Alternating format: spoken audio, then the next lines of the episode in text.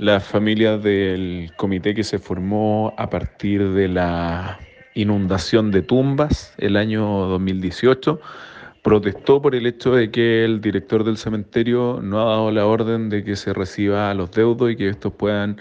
eh, visitar las tumbas de sus familiares, amigos, vecinos. No obstante, han permitido el ingreso de algunas personas por instrucciones del director, produciéndose una situación de discriminación.